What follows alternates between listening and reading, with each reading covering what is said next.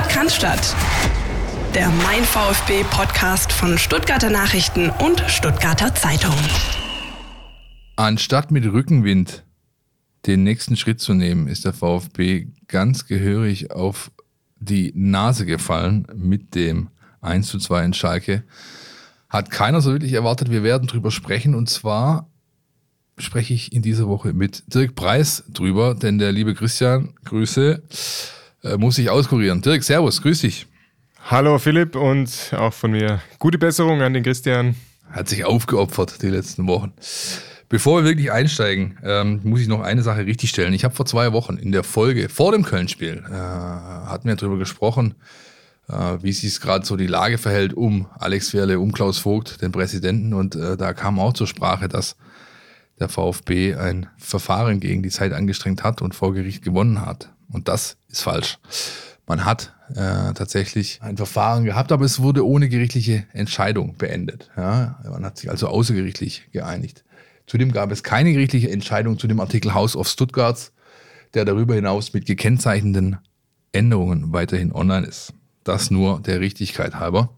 Und jetzt Dirk, gucken wir auf so ein Spiel, wo glaube ich, zumindest keiner aus dem VfB-Lager, auch wir nicht, ähm, die Fans, glaube ich, eh nicht damit gerechnet haben, dass es zumindest in den ersten 45 Minuten so läuft, wie das Spiel auf Schalke gelaufen ist, mit einem indisponierten VfB Stuttgart, der überhaupt keinen Grip hatte und irgendwie nicht Zugang zu dieser Partie gefunden hat vor dieser königsblauen Wand, die ihn da empfangen hat. Wie hast du denn das Spiel gesehen?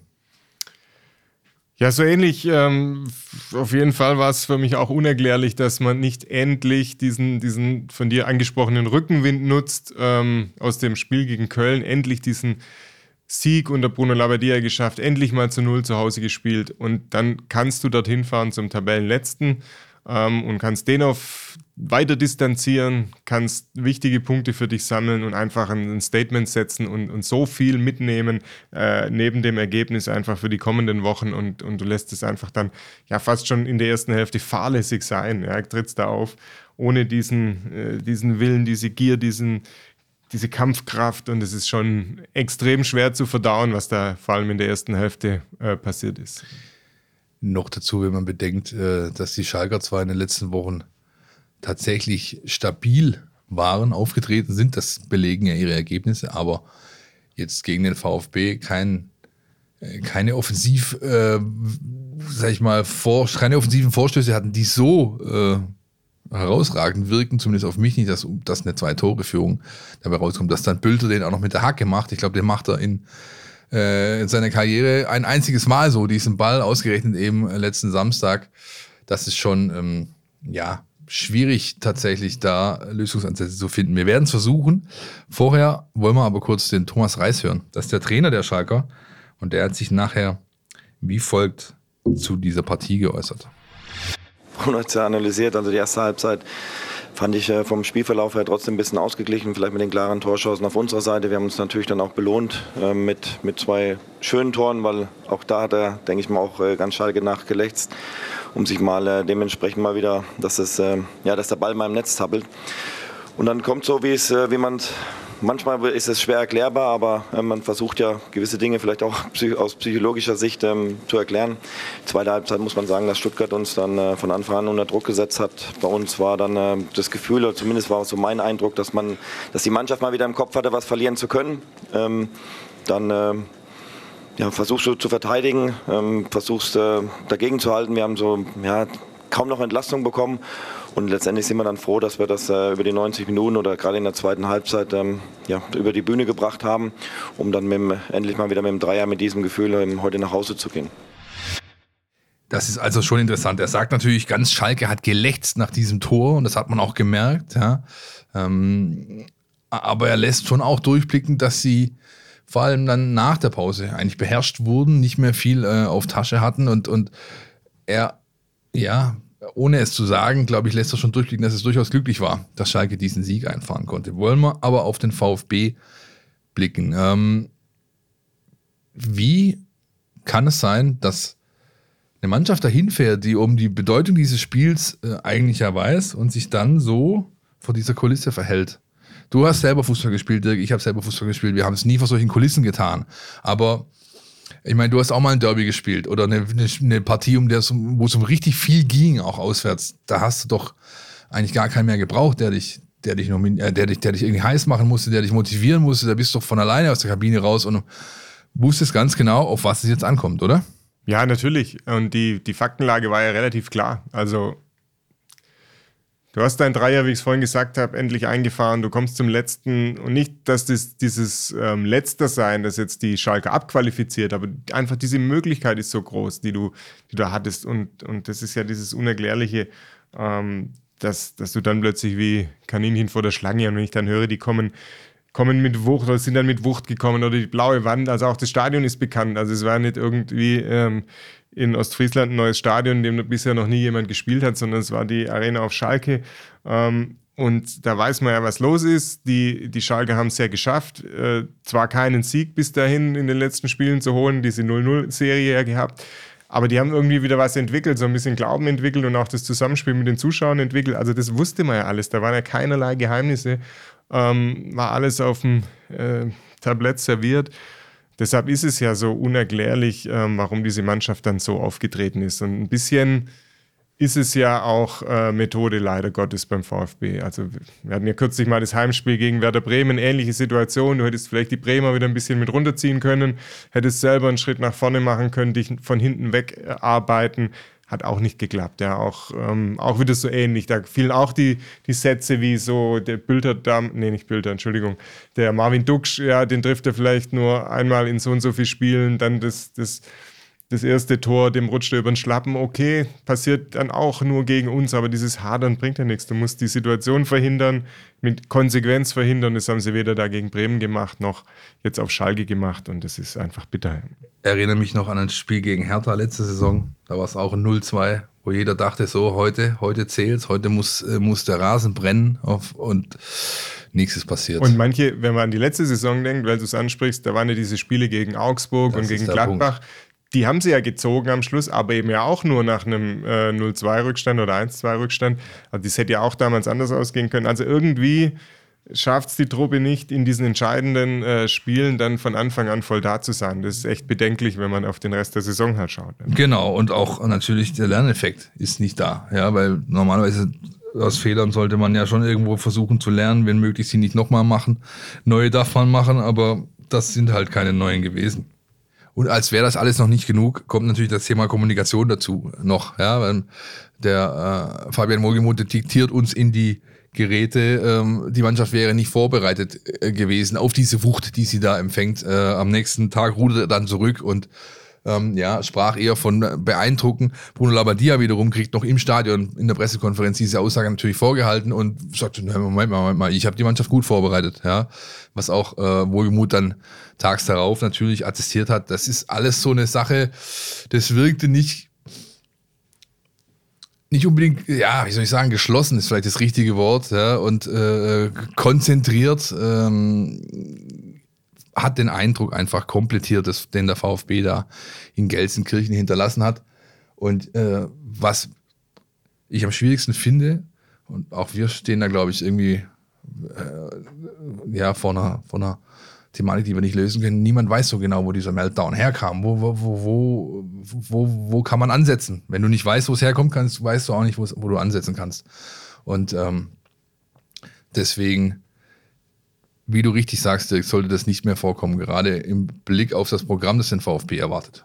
Ja, du kannst dir ja, du hast jetzt Spiele vor der Brust, die, da heißt ja jetzt auch, da haben wir nichts zu verlieren, können wir freier aufspielen, äh, sind wir in der Underdog-Rolle, aber es gibt meiner Ansicht nach keine Spiele mehr, in denen der VfB nichts zu verlieren hat. Selbst gegen den FC Bayern, natürlich rechnet keiner mit, dass sie gewinnen, aber mit äh, 19 Punkten jetzt nach wie vor aus diesen bisherigen Spielen, dem Programm, was noch äh, vor dem VfB liegt, der Annahme, man braucht noch fünf Siege äh, mindestens, um diese entsprechende Punktzahl zu holen, die du dann zumindest äh, den Klassenverbleib wahrscheinlich äh, dir äh, sichert oder zumindest die Relegation. Da kannst du da hast du immer was zu verlieren, weil du eigentlich jedes Spiel nutzen musst, um äh, zu punkten. Und deshalb klingt es dann schön, jetzt haben wir den FC Bayern und können da vielleicht freier aufspielen, haben nichts zu verlieren, aber jedes Spiel muss der VfB jetzt nutzen, um entweder äh, leistungstechnisch in der Spur wieder zu kommen oder eben Zählbares mitzunehmen. Ja, da gibt es jetzt kein Vertun mehr. Gibt natürlich auch diejenigen, die sagen, die Spiele, die jetzt kommen, die äh, werden solche Auftritte wie jetzt der zurückliegende äh, erst gar nicht äh, aufkommen lassen, denn das sind die Spiele, in denen kann man glänzen. Da schauen die internationalen Scouts drauf, da schauen äh, die drauf, die vielleicht irgendeinem VfB-Spieler nächsten Saison einen Vertrag anbieten wollen. Und da kommt schon genug dann aus der Truppe. Ja, ja aber das wäre wahrscheinlich zu kurz gedacht, weil ich glaube, ähm, wer sich heutzutage als Scout oder Entscheider für, für einen Profiklub da mit einem Neuzugang richtig befasst, der schaut ja, wie reagiert er unter Druck, wie reagiert er in den Crunch-Time-Phasen, wie reagiert er in diesen Spielen wie auf Schalke, wenn es wirklich darum geht, ähm, entscheidende Schritte zu tun. Und wenn du dann siehst, okay, da hat er nicht abgeliefert, gegen die Großen hat er dann ein bisschen mitgeglänzt, das Spiel ging aber dann trotzdem vielleicht 0-2 verloren. Also ich weiß nicht, ähm, ich glaube, ja, da schauen die Entscheider heutzutage schon auch ganz genau hin, wie reagiert ein Spieler in den Phasen, wo es wirklich drauf ankommt. Das wäre zumindest keine gute Nachricht für die Sportskameraden Sosa und Mavropanos beispielsweise, ja, denen man ja nachsagt, einen hohen Marktwert zu haben. Den haben sie zumindest dann in der letzten äh, Partie nicht gerechtfertigt durch ihr Auftreten. Immerhin das ist die positive Nachricht. Ähm, wir konnten diese Woche Trainingseinheiten beobachten. Ähm, die Mannschaft scheint es dahingehend abgeschüttelt zu haben, dass äh, es zumindest sichtbar von außen nicht mehr nachhalt. Der Trainer und sein Team haben alles dafür getan, dieser Mannschaft oder einer Mannschaft, die gebeutelt ist, die Nieder Nackenschlager hinstecken, einstecken musste, was zu geben, was sie aufrichtet. Das heißt, viele Torschüsse, Wettbewerbsspielformen, äh, da kommt Spaß da rein, da wird äh, gefeixt, da wird gelacht, da gibt es nachher einen, einen, Gewinner und ähm, das hilft, glaube ich, um möglichst schnell das hinter sich zu lassen, was da eben auf Schalke passiert ist. Denn wenn man sich allzu lange damit aufhält, dann wird das nicht äh, positiv sein für die nächsten Aufgaben. Was ist denn äh, der Blick auf die Konkurrenz gerade wert, Dirk? Wenn man sich auch versucht, so ein bisschen vielleicht von den letzten Spielen zu lösen. Wie siehst du beispielsweise die Schalker? Das ist das, das, das äh, gibt es, glaube ich, keine zwei Meinungen, oder? Die sind zurück im Abstiegskampf. Die sind auf jeden Fall zurück und die haben sich ja den, wie ich es vorhin schon beschrieben habe, den, den Glauben so ein Stück weit zurückerarbeitet über eine 0-0-Serie, was zumindest ja mal den Vorteil hat, dass du keine Spiele verloren hast, hinten äh, wenig Gegentore, keine Gegentore in diesen Spielen bekommen hast. Es gibt ja natürlich ein Stück weit Sicherheit, wo und es wäre so ein, trotzdem ja dann schön gewesen, wäre, wäre gewesen, wenn der VfB sie da distanziert hätte. Ist nicht passiert, deshalb sind die wieder da, haben sich Glauben zurückgearbeitet und haben jetzt natürlich eine Riesenchance ähm, beim VfL Bochum am kommenden Wochenende, äh, dieses ganze Ding vom vergangenen Wochenende noch zu vergolden und da den nächsten Step machen, ähm, weiter aufzuschließen. Ähm, Redet man auf Schalke plötzlich von einer Serie von sechs ungeschlagenen Spielen? Das so ist, ist halt es. auch was wert. Ja. Ja.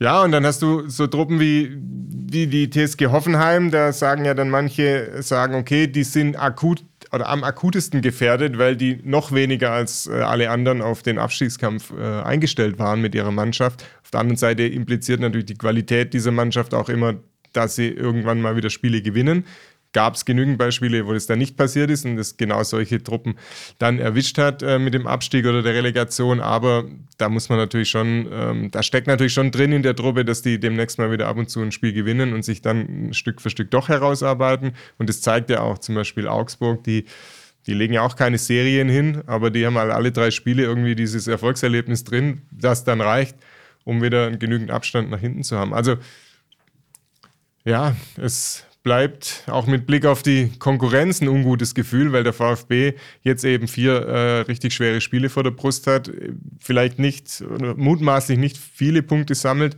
und die Konkurrenz da äh, Boden gut machen kann oder den VfB dann noch überholen kann. Das, ohne, das ist ohne Zweifel so. Wobei ich, also ich bleibe bei meiner Meinung, die ich letzte Woche schon geäußert habe zu Hoffenheim. Ich meine, es ist immer so, harte Arbeit schlägt Talent oder Qualität, wenn die Qualität nicht hart arbeitet. Und äh, in Hoffenheim habe ich das Gefühl, dass es nicht nur das harte Arbeiten ist, sondern vor allem das gemeinsame Arbeiten für etwas. Das scheint Pellegrino Matarazzo bisher seiner ohne Zweifel hoch veranlagten Truppe nicht eingeimpft bekommen zu haben, dass das einfach mehr bedingt als nur individuelle Qualität, die dann mal hier und da einen Ausschlag geben kann, äh, um Spiele zu gewinnen. Und das ist einfach ein, ein, ein, ein konzentrierter auftritt als Mannschaft. Ja, bin ich gespannt, ob die die Kurve kriegen. Den traue ich es weniger zu als den Bochumern.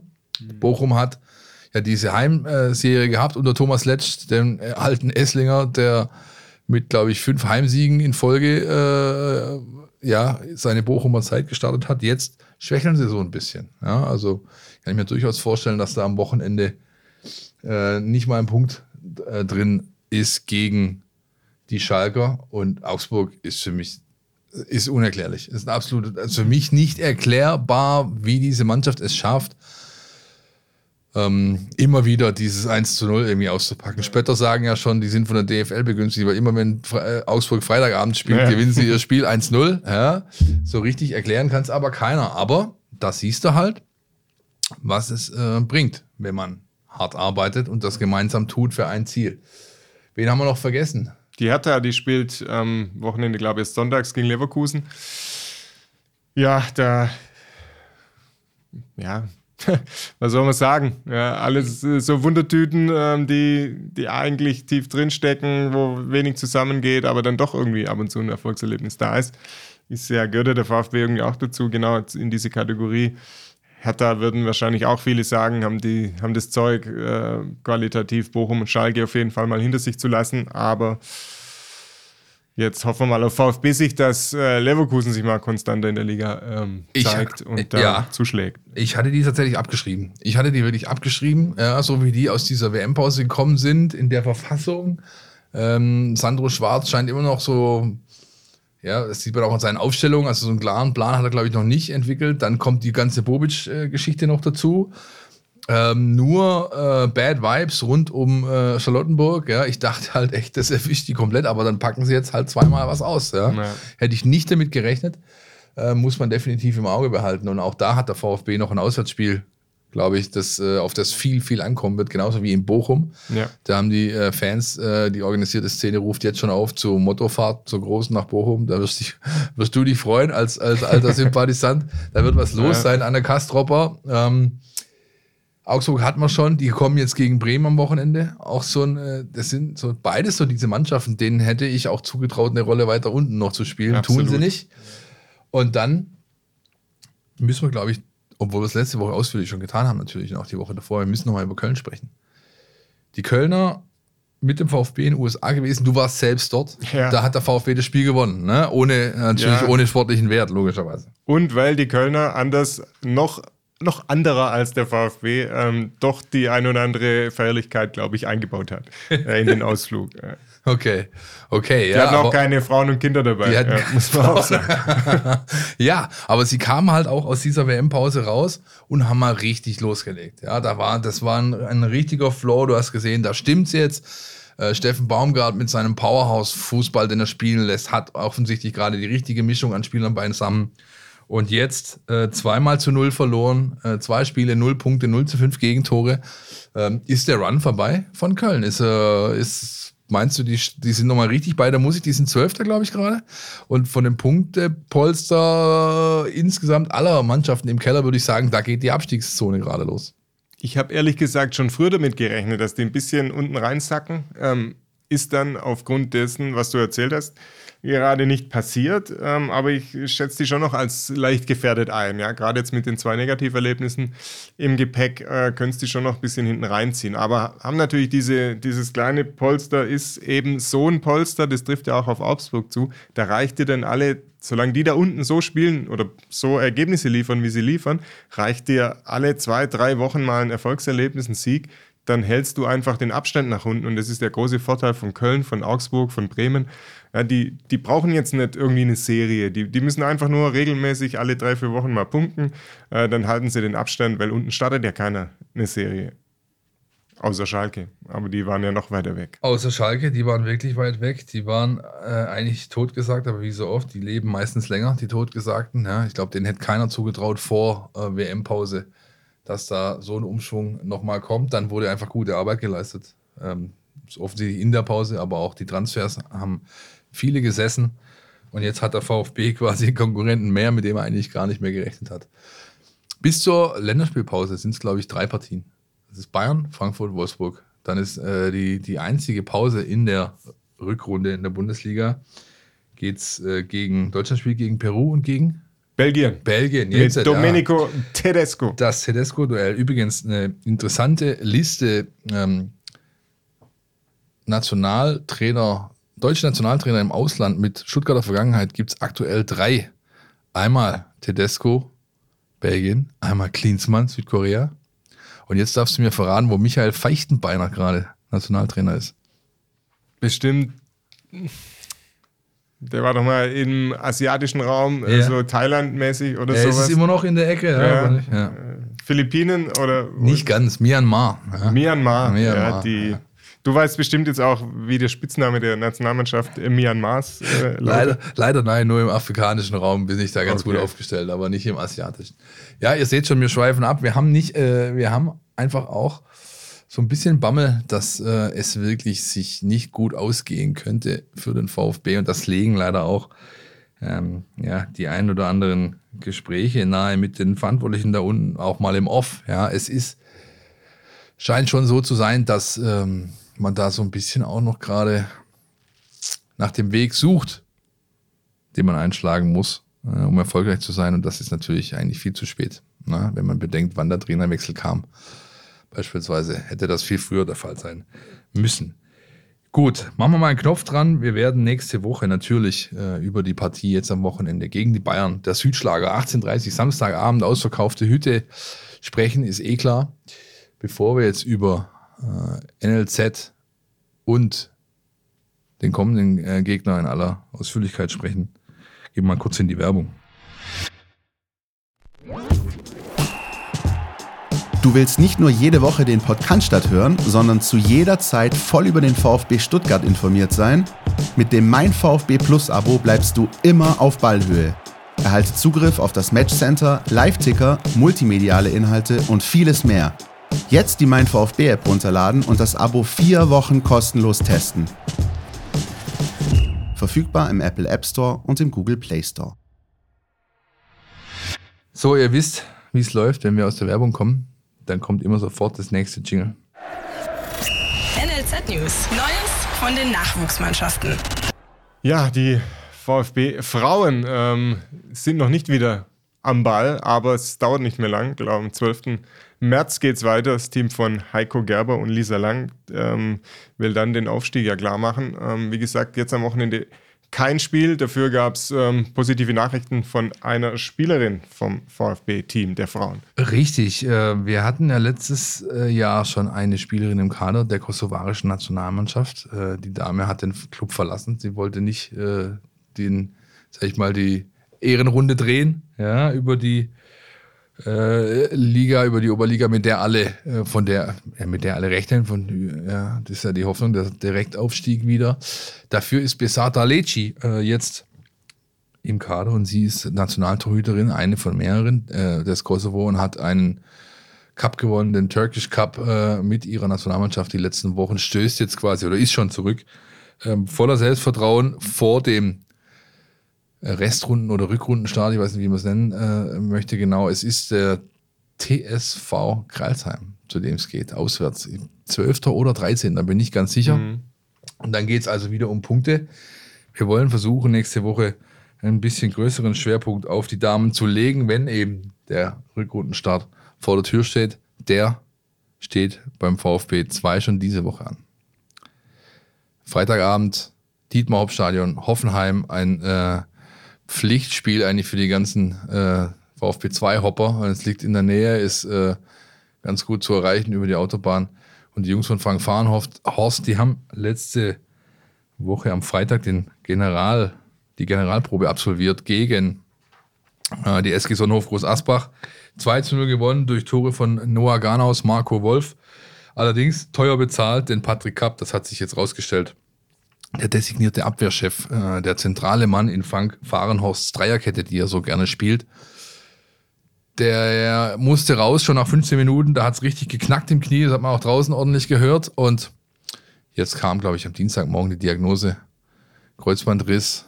Das ist es gewesen für diese äh, Restrunde, Rückrunde des VfB 2. Cup wird nicht weiter zur Verfügung stehen. Und Frank Farnhaus muss sich jetzt überlegen, wen er da einsetzt. Äh, er hat immerhin noch ich will jetzt nicht den alten Spruch bringen von wegen Name ist Programm, aber er hat noch Dominik Notnagel äh, in der Hinterhand, der ja, am Wochenende verle äh, nicht verletzt, glaube ich, erkältet äh, ausgefallen ist, aber wahrscheinlich gegen Hoffenheim wieder spielen kann. Aber da ist ja auch, sag mal, die, die Ausgangslage der zweiten Mannschaft ist ja recht komfortabel, weil sie sich im Gegensatz zur vergangenen Runde ja zum jetzigen Zeitpunkt schon ein gutes Polster nach hinten erspielt haben, da Richtung erstem Drittel schauen können, weiterhin auch vom Saisonziel. Deshalb ist mir da ähm, nicht bange, dass die jetzt noch äh, plötzlich hinten reinrutschen äh, sollten. Und da sagen übrigens, das schließt vielleicht so ein bisschen den Bogen zu dem, was wir anfangs hatten, da sagen die, die nahe dran sind, dass sich halt da der personelle Schnitt einfach ausgezahlt hat. Ist natürlich einfacher zu vollziehen mhm. in der zweiten Mannschaft, weil die Fluktuation da generell höher ist. Da kommt von Jahr vor Jahr natürlich von unten jede Menge hoch und Spieler suchen andere Möglichkeiten, sich woanders weiterzuentwickeln. Ähm, aber da äh, ist schon deutlich zu vernehmen, dass sich da durch der, sag ich mal, der Geist, der in dieser Mannschaft herrscht, äh, zu Positiven entwickelt hat, weswegen man nicht dieses Loch hatte. Der VfB 2 musste ja letzte Saison richtig abreißen lassen mal ja. zwischendurch. Hat dann wirklich Probleme bekommen, um dann hinten raus die Kurve zu, äh, zu kriegen. Das scheint sich nicht anzudeuten. Jetzt ist aber gleich eine Bewährungsprobe da, denn Hoffenheim ist gespickt mit eben auch Spielern, die im Profikader wollen. Äh, die sind genauso gut ausgebildet, die können genauso schnell laufen, die können genauso gut noch hochspringen. Also da ist eine richtige Standortbestimmung gleich am Start am Freitagabend. So, was haben wir noch? Die U19. 3-1 gegen Nürnberg. Unter anderem mit einer schicken Bude von Alex Azevedo. Ihr seht sie bei uns in der App. Video haben wir wie immer reingeklinkt von allen NLZ-Toren vom Wochenende. Da geht es jetzt quasi als kleinen Vorgeschmack äh, der Profis am Samstag an den Riederwald, in die Adler, in den Adlerhorst, in die Akademie äh, der Eintracht. 13 Uhr in Frankfurt ist Anpfiff für Nico Willig und seine Jungs. Äh, Glaube ich, das drittletzte. Und äh, die U17 weiter äh, in einem Torrausch, muss man schon sagen. Markus Fiedler und seine Jungs äh, 7-1, diesmal gegen Astoria Waldorf in der Liga. Unter anderem mit einem Treffer von Max Herrers, dem Sohn äh, des Pressesprechers, der, der Stammabwehrspieler ist bei Markus Fiedler. Und äh, jetzt geht's. Nee, genau, jetzt kommt der erste FC Saarbrücken an diesem Samstag, 11 Uhr. Es gibt noch eine Mini-Restchance auf den Titel. Äh, die Bayern äh, und die Hoffenheimer sind vor dem VfB. Es ist nur ein Punkt auf Hoffenheim und glaube ich zwei auf Bayern, zwei oder drei auf Bayern. Torverhältnis VfB, die beste Offensive mit 60 Toren und glaube ich mit 14 oder 15 Gegentreffern nur, glaube ich auch die beste oder zweitbeste Defensive. Aber da müssten schon beide Konkurrenten vorne Platz, äh, patzen, wenn es für die Mannschaft noch für einen Titel in der Südstaffel reichen sollte. Kann man aber sich angucken, das Spiel ist wie immer kostenfrei ähm, auf dem Trainingsplatz 1 des VfB Stuttgart am Samstagmorgen um 11 Uhr. Und mit einem ausgedehnten Spaziergang zwischendrin kann man gleich da bleiben dann fürs Topspiel gegen die Bayern. 18, da musste aber eine Weile laufen. Ja. 18.30 Uhr geht es jetzt los. Ja, geht jetzt 18.30 Uhr ja. los, das ist richtig, aber die, ähm, die B-Union spielen diese Saison auch zweimal 45 Minuten. Das ist so eine Art mhm. Testphase vom DFB, die spielen nicht mehr nur zweimal 40, sondern zweimal 45. Und klar, dann bist du natürlich früh fertig, muss irgendwo einen Platz zum Mittagessen finden, das ja. ist klar, ja, ist ein ausgedehnter Spaziergang. 13 Uhr bis 18 Uhr ja, Spaziergang vor Ort. Das ist schon, das ist schon gut. Das ist ja gut. Unter Zürcher vielleicht hat eine Besenwirtschaft offen, wer weiß. So, Bayern, Südschlager, so hieß es früher immer und ich benutze das Wort auch ganz äh, gerne, tatsächlich immer noch, aber es ist schon lange keiner mehr. Ne? Ist es denn noch ein, dem, dem, der Klassifizierung Topspiel würdig? Ja, das gibt ja quasi die Platzierung mit, also die, die, oder die Terminierung, ja, Einzel, isoliertes Spiel, Samstagabend, Primetime, wenn man so möchte, Dirk. Ja, aber sagen wir, letzte Woche war Schalke gegen den VfB das Top-Spiel. Ja, da kann man auch nicht sagen, dass die Platzierung in der Bundesliga-Tabelle da den Ausschlag gegeben hätten. War ja. natürlich spannend, ja, also hochspannend damals, ähm, die Konstellation. Haben wir jetzt vorhin schon drüber gesprochen. Ähm, jetzt ist sie ja eher relativ klar, die Konstellation. Die Bayern oben äh, dabei müssen, ja, haben sich einiges geleistet in den letzten Wochen. Deshalb dürfen die sich da auch keinen Patzer mehr erlauben. Genauso wie es der VfB eigentlich nicht darf, ähm, Spiele abschenken oder ähm, ja, auf gar keine Punkte hoffen. Von dem her ist es natürlich aus VfB-Sicht nach wie vor interessant und irgendwo ja auch ein Topspiel, die, die Truppe denn da zu haben, mit ein paar dabei, die VfB-Vergangenheit haben oder Stuttgarter Vergangenheit. Ähm, aber das eigentliche Topspiel, wie man es definieren würde, so nach dem Motto Erster gegen Dritter, Erster gegen Zweiter, Zweiter gegen Vierter oder sowas, ist natürlich nicht. Aber es steckt natürlich Präsenz drin. Wenn man auf die Statistiken, Statistiken schaut oder die, die kleinen Geschichten, die diese Zahlen bieten, dann gibt es da nicht viele, die, ähm, ja, wie soll ich sagen, mutmachend sind. Eine vielleicht ist jene, dass äh, äh der VfB die letzten beiden Spiele gegen Bayern beides Male 2-2 gespielt hat. Äh, und äh, dass er eben im Hinspiel jetzt auch zweimal zurückkam. Ne? Also beides Mal ging Bayern in Front, beides Mal konnte der VfB immerhin noch ausgleichen. Ihr erinnert euch, glaube ich, noch alle an den Treffer von Seru Girassi in der Nachspielzeit. Per äh, Elfmeter. Per Elfmeter, ja. Der fehlt natürlich äh, dem VfB jetzt. Was gibt es denn sonst noch so, was du vielleicht sag ich mal, ähm, siehst, was dem VfB Mut machen könnte gegen diese übermächtig wirkende Bayern-Mannschaft, die da jetzt auf, äh, aufschlagen wird am Samstagabend. Du hörst mich nachdenken und ja. ähm, es gibt tatsächlich relativ wenig. Der VfB kommt aus diesem Negativerlebnis. Ähm, die Bayern werden Teufel tun, hier irgendwas noch auf die leichte Schulter zu nehmen, auch wenn Paris ähm, Champions League Rückspiel demnächst wieder ansteht, ähm, müssen die in der Liga jetzt äh, wirklich jedes Ding komplett ernst nehmen, weil Dortmund ist da, Dortmund ist dran, die äh, Leipziger Unioner, auch wenn sie da letzte Woche ähm, gewonnen haben, sind auch nicht weit dahinter.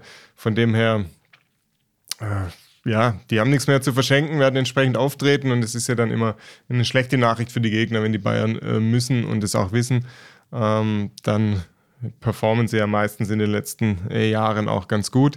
Äh, das ist keine gute Aussicht für den VfB. Natürlich gibt es immer wieder die Außenseiterchancen und vielleicht ja mal jetzt die Möglichkeit, dass manche Spieler ihre Qualität mal wieder so richtig zeigen können. Ich denke da an den Silas, ähm, der ja zuletzt Mittelstürmer gespielt hat, aber natürlich so in einem wie soll ich sagen, in einem viel belagerten Sturmzentrum mit vielen, mit wenig Räumen, vielen Menschen, ähm, da natürlich nicht seine Qualitäten auf den Platz bringen kann. Vielleicht ist es jetzt am Wochenende wieder ein bisschen anders, hat er wieder mehr Platz, kann mal von der vordersten Reihe aus einen langen Ball hinterhergehen. Vielleicht kann man da tatsächlich mal die eine oder andere Szene haben, die dann den Bayern wehtut und vielleicht sogar in ein Tor mündet und dass die Bayern dann ja gefordert sind, noch mehr aufzumachen. Das wäre natürlich das Wunschszenario, dass du dann nochmal ein, zwei Kontos setzen kannst mit Silas, mit Chris Führig, mit vielleicht dann äh, Thiago Tomasch, der wieder dabei ist.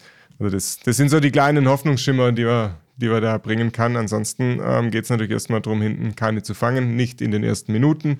Wir haben hier eine, eine Statistik hängen, die, die Bayern sind gerade in der ersten Hälfte äh, richtig, richtig stark, was das Tore schießen angeht äh, über die Saison gesehen. Deshalb ähm, ist das natürlich mal erste Pflicht, da ja. hinten versuchen, den Laden dicht zu halten. Da regeln sie es meistens, ja. Aber es ist tatsächlich so, das ist ein guter Punkt. Äh, Silas und die Geschwindigkeit, dann auch mal der, der gute alte lange Ball, um äh, in den Rücken zu kommen der aufgerückten Bayern-Mannschaft, dort vielleicht Räume, äh, Räume finden und diese dann bespielen können mit den entsprechenden Leuten, ist eine Sache. Die andere ist die, ich sehe es anders als du, der, du hast vorhin gesagt, äh, sie haben eigentlich jetzt in jedem Spiel was zu verlieren. Hm. Ich glaube, ich glaube, das haben sie nicht. Ich glaube, sie haben einfach nichts mehr zu verlieren. Die Lage ist schon so vertrackt. Ja, aber das ist, äh, das ist immer diese Münzwurf-Thematik oder Glas halb leer, Glas halb voll Thematik. Ja, ja also ähm, ich meine aber, es, es, es dürfte eher befreiend auf sie wirken. Und was mir auch noch Hoffnung macht, ich meine, es ist halt, schon, finde ich, zu bemerken und zu beobachten, dass der VfB gegen solche Gegner, die etwas, die etwas größere Bühne darstellen, meistens schon sehr, sehr gute Spiele macht. Wenn ich beispielsweise auch sehe, das Spiel in Leipzig war vielleicht spielerisch gesehen eines der besten, wenn nicht das ja. Beste von, von äh, dem VfB unter Bruno Labbadia. Ja, und das mit einer Mannschaft, wo keiner von uns und wahrscheinlich auch keiner, kein Fan, nicht mal wahrscheinlich sie selbst, vorher einen Pfifferling draufgegeben hätte. Ja, plötzlich hier Ausfall da, Ausfall hier, äh, mit einer Sturmreihe, ähm, Pfeiffer, Castanaras, äh, das ist, äh, oder Perea war, glaube ich, der dritte dann noch. Das ist, also, ja, das äh, war nicht äh, damit zu rechnen, dass es so gut funktioniert. Und es hat sehr, sehr gut funktioniert. Ja. Und das ist vielleicht ein Erfahrungswert, auf dem sie aufbauen können. Ja.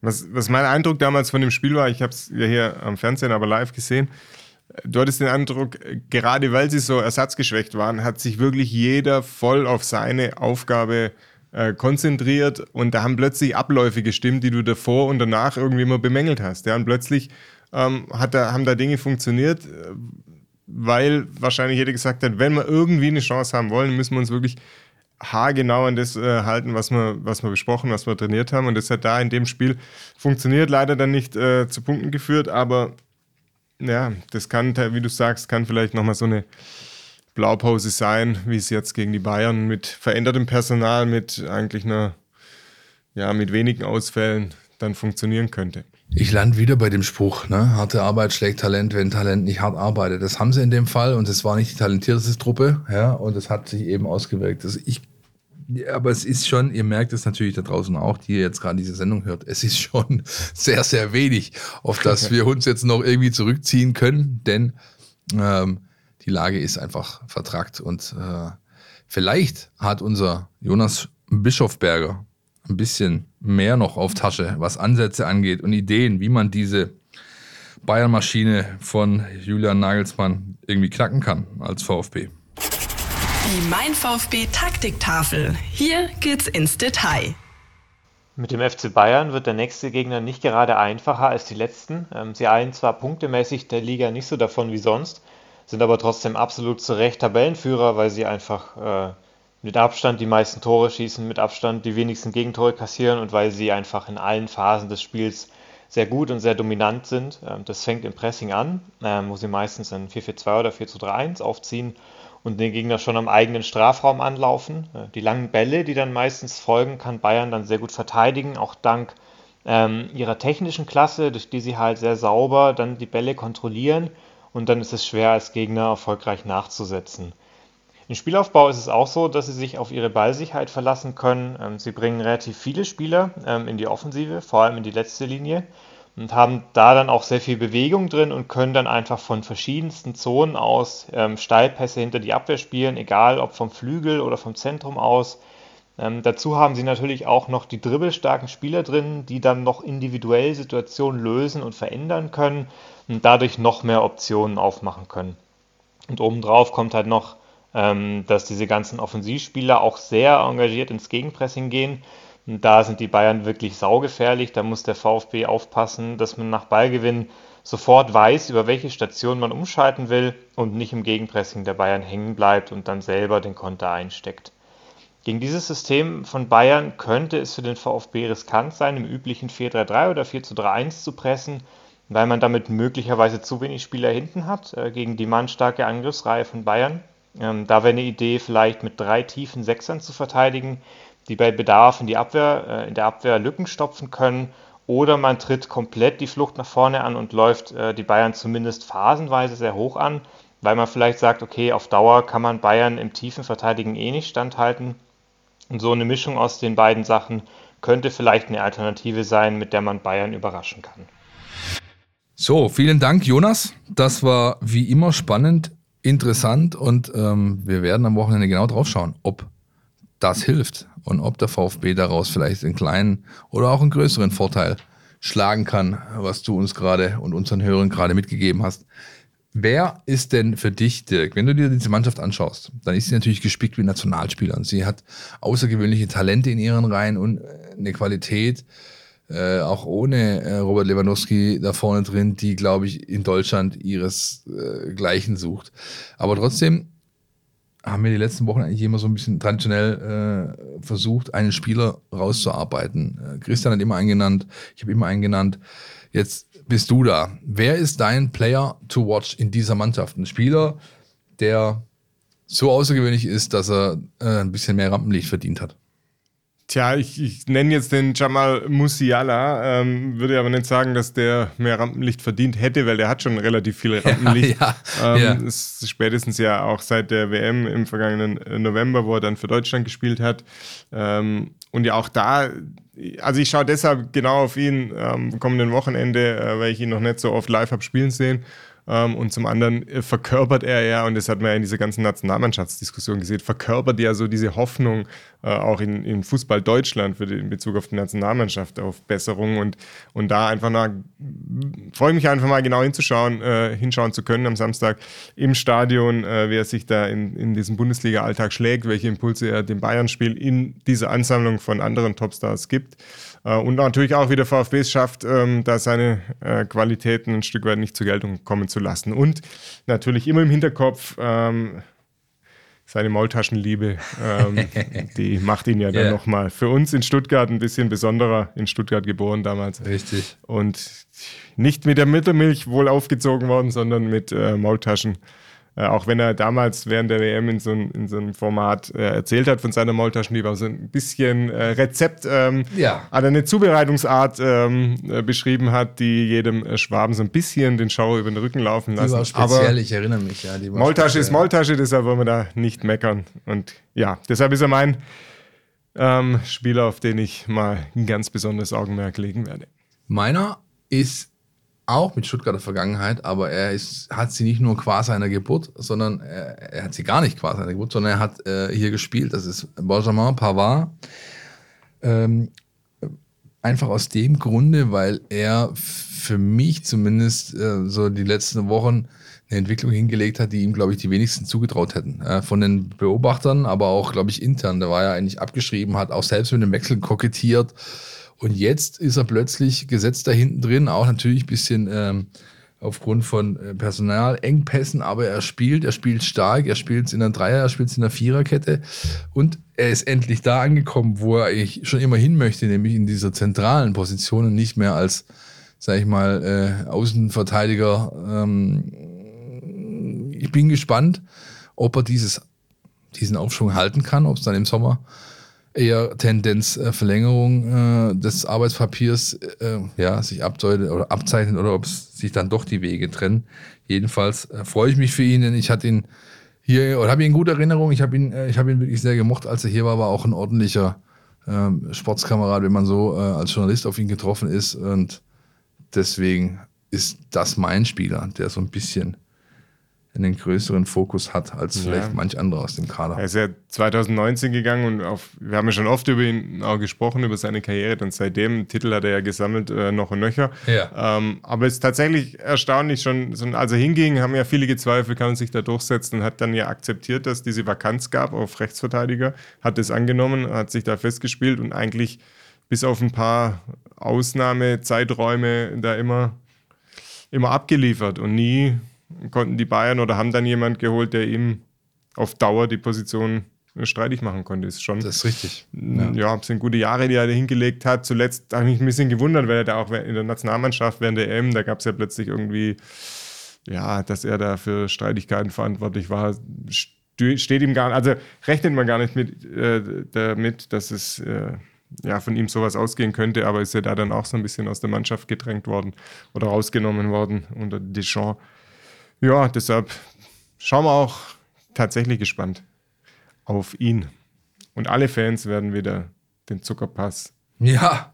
aus dem Herbst 2016 in sich in Erinnerung rufen. Hast du noch so gut hast du in Erinnerung? Kräuter Fürth. Ja, ja, klar. Ich Spiel weiß ich noch, ich weiß auch noch auf wen und so, aber dass ja. es im Herbst 16 war, hätte ich jetzt später verortet. Das naja, Abstieg 16, oder? Dann äh, kurze Luhukai-Phase, dann kurz vor Schluss die Verpflichtungen von Manet und Pavard der Transferperiode. Lukai äh, wollte dann nimmer und Pavard hatte aber Bock und Manet auch. Ja. ja. Der Rest ist bekannt. Der ist übrigens mittlerweile bei entweder Kasim Pasha oder Kayseri Spor, irgendwo in der Türkei, Carlos. Und liked immer noch fleißig VfB ja. Social Media Content. Dem hat es hier auf jeden Fall gefallen. Das war's äh, von uns, zumindest äh, an dieser Stelle mit Blick auf das Spiel. Ihr könnt natürlich bei uns auf den äh, Seiten jede Menge Content noch euch zu Gemüte führen, aufs Spiel bezogen. Wir haben uns der Thematik Mentalität angenommen. Wir haben ähm, mal so versucht, ein bisschen aufzuzeigen, wie eigentlich ähm, der Sportchef beim VfB aktuell wirkt, was er macht. Der ist ja will ich sagen, Gegenentwurf, aber schon in zumindest in öffentlichen Wahrnehmung ist eine deutlich andere, wie dies bei Sven Misseltat der Fall war, der omnipräsent äh, im Endeffekt war bei den Schwaben da unten. Fabian, wohlgemut, geht das Ganze ein bisschen anders an. Wir haben natürlich am Wochenende bei euch, äh, für euch jede Menge Stuff rund ums Spiel, Einzelkritik, Live-Ticker. Wir haben äh, eine Einordnung, einen Kommentar. Ihr könnt Noten vergeben. Und äh, vielleicht noch ein Stück, was mir ein bisschen am Herzen liegt. Der VfB hat am Mittwoch seinen mittlerweile obligatorischen Besuch bei der Vesperkirche geleistet, absolviert. Die VfB-Mitarbeiter waren schon den ganzen Tag da, die sich freiwillig gemeldet haben, von morgens an um acht Stullen schmieren und Essen vorbereiten. Essensausgabe war dann ab 12 Uhr bis knapp vor 14 Uhr. Der VfB kam vorbei dann noch, oder sag ich mal, die Profi- und AG-Abordnung äh, mit dem kompletten Vorstand, Ignazi, Wehrle, Kasper, der Präsident Klaus Vogt war dabei, der komplette Mannschaftsrat war dabei. Zudem mittlerweile auch Seru Girassi zählt, äh, was ich gar nicht wusste. Den haben sie da einfach reingesetzt. Zu Saisonbeginn gleich, als der kam, ähm, du schießt hier die meisten Tore, dann kannst du auch gleich da mitmachen. Nein, so ganz so war es nicht, sondern der Peter Reichert hat mir verraten, sie wollten einen aus der französischen Fraktion damit drin sitzen haben, der diese vertritt. Die ist ja ganz zahlreich im VfB-Kader. Und äh, diese Herrschaften haben Essen ausgegeben an Menschen, denen es gar nicht gut geht. Und ähm, ist ein schönes Zeichen. Äh, hat auch wirklich für sehr viel äh, offene, lachende Gesichter gesorgt äh, bei den Menschen. Über 700 Essen geben die da am Tag raus. Musst du dir mal vorstellen. Ja, das ist eine Ansage. Auch da findet ihr einen kurzen Bericht, ein paar Bilder, Eindrücke von diesem Vormittag in der Leonhardskirche im Stuttgarter ja, Südmitte ist es. Ähm, könnt ihr da nachlesen. Und ich glaube, das wäre es gewesen. Außer der Dirk hat jetzt noch irgendwas. Ja, du hast natürlich die Highlight-Veranstaltung äh, dieser Woche vergessen. Oh. Das ist nicht der oh. Südschlager, sondern oh. ein Tag davor am Abend ebenfalls im Stadion. Gedenkveranstaltung, Gedenkabend, ähm, weil der den meisten noch in Erinnerung befindliche Gerhard Meyer Vorfelder, ähm, Ehrenpräsident oder Präsident, das ehemalige Präsident des VfB Stuttgart, wäre 90 geworden, ist er vor acht Jahren äh, verstorben und der wäre jetzt am 3. März ähm, 90 Jahre alt geworden und ist dem VfB ähm, auch im Namen seiner äh, Frau Margot äh, da noch eine Veranstaltung wert. Sicherlich ein schönes Signal nochmal an ihn, ihn, zu denken. Hat er 25 Jahre Präsidentschaft ähm, hinter sich gebracht, damals von Mitte der 70er bis ins Jahr 2000. Also das ist auch noch eine interne VfB-Veranstaltung, keine Publikumsveranstaltung, aber da wird sicherlich ähm, wird man da auch noch hören am Freitagabend, Samstagmorgen, wie es da auf der Veranstaltung dann, ja, was es da alles zu bereden gab, wer alles fort war. Zumindest, sicherlich eine illustre Runde. Absolut, zumindest unser äh, rasender Society-Reporter, äh, Kollege Uwe Bogen wird am Start sein, der wird euch aufschreiben, was da alles los war. Ja, Meier Vorfelder, Mensch, das waren noch Zeiten, du. Ja. Gut, das war's. Die 2, 3, 4 Folge 234 ist im Kasten hiermit. Wir hoffen, wir haben euch ein bisschen Spaß gemacht, wie jede Woche. Und wir hoffen, wir können nächste Woche vielleicht dann doch über das ein oder andere Positive sprechen, das der VfB da am Samstagabend auf den Rasen gebracht hat. Hütte ist voll, äh, ausverkauft. Es gibt keine Karten mehr für dieses Spiel. Wir werden es beobachten und nächste Woche drüber reden. Dirk, Dankeschön. Hast den Christian gut vertreten. Kannst du wiederkommen? Darf ich wiederkommen? Ja. Freut mich. Vielen Dank. Bis bald. Bis bald. Ciao, ciao. Podcast statt. Der Mein VfB Podcast von Stuttgarter Nachrichten und Stuttgarter Zeitung.